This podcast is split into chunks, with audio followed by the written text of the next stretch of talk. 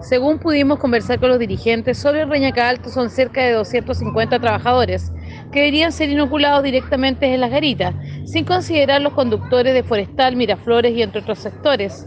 Ellos son los de primera necesidad para los vecinos de Viña del Mar. Han trabajado durante toda la pandemia y merecen tener la tranquilidad de ser vacunados. Le sugerimos además a la alcaldesa que realicen vacunaciones en terreno en las respectivas garitas de manera de facilitar el proceso.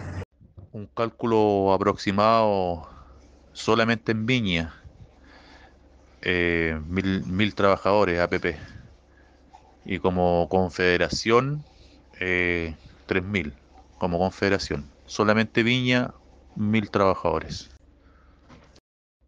Eh, ya que como todos saben, el contacto que tiene nuestra gente eh, a nivel conductores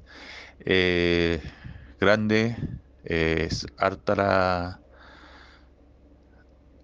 cantidad de público transportado, sobre todo en hora punta, y a la vez nosotros eh, estamos en contacto estrecho con todo el personal administrativo, llámese secretarias, porteros, eh, inspectores, despachadores.